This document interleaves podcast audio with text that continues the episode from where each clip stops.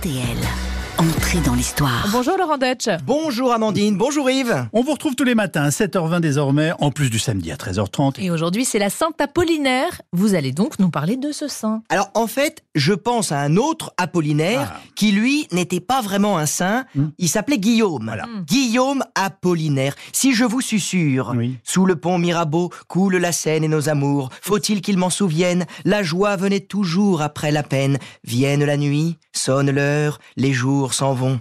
Je demeure. Et voilà comment en quelques mots, en quelques vers, est née la poésie moderne. L'auteur, Guillaume Apollinaire, est un Polonais né à Rome sous le nom de Kostrowitzki Oui. et qui a choisi pour notre plus grande fierté Paris et la langue française pour s'exprimer. Bah, écoutez, quand on écoute ces vers, on en est fier. Pourtant, l'homme n'était pas qu'un rêveur romantique pas vraiment une oie blanche non Ouh plus. là là là là, alors là, mais Oula. pas du tout. Pas du tout. Mais c'est plutôt ces, ces fréquentations qui l'ont fait naviguer en eau trouble. Je vous raconte. Oui.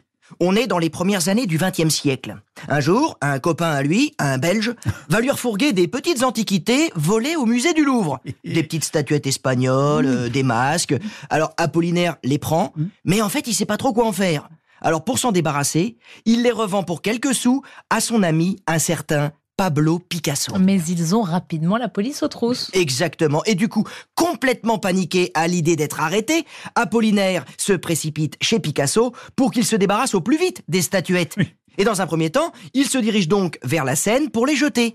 Mais au dernier moment, ils changent d'avis et ils font demi-tour.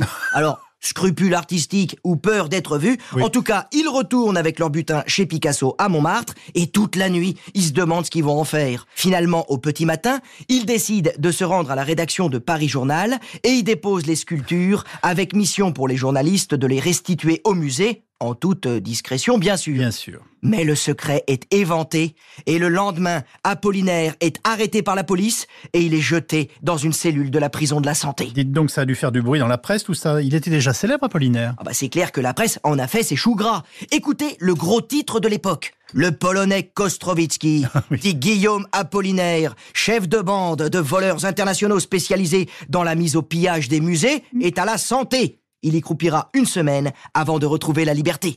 Tout est bien qui finit bien. Oui, sauf que quand on a la guigne, on a la guigne.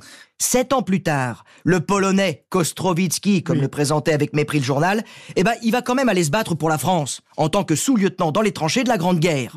Grièvement blessé à la tête, trépané, affaibli, il finit par succomber au virus de la grippe espagnole le 9 novembre 1918, c'est-à-dire deux jours avant l'armistice. Il avait 38 ans. 38 ans seulement. Euh, Laurent, merci beaucoup. Vous nous parlez de quoi demain? Eh bien, demain, on va parler de Marignan, et vous verrez que c'est grâce à Marignan qu'on traverse à toute berzingue la France en TGV. Oula.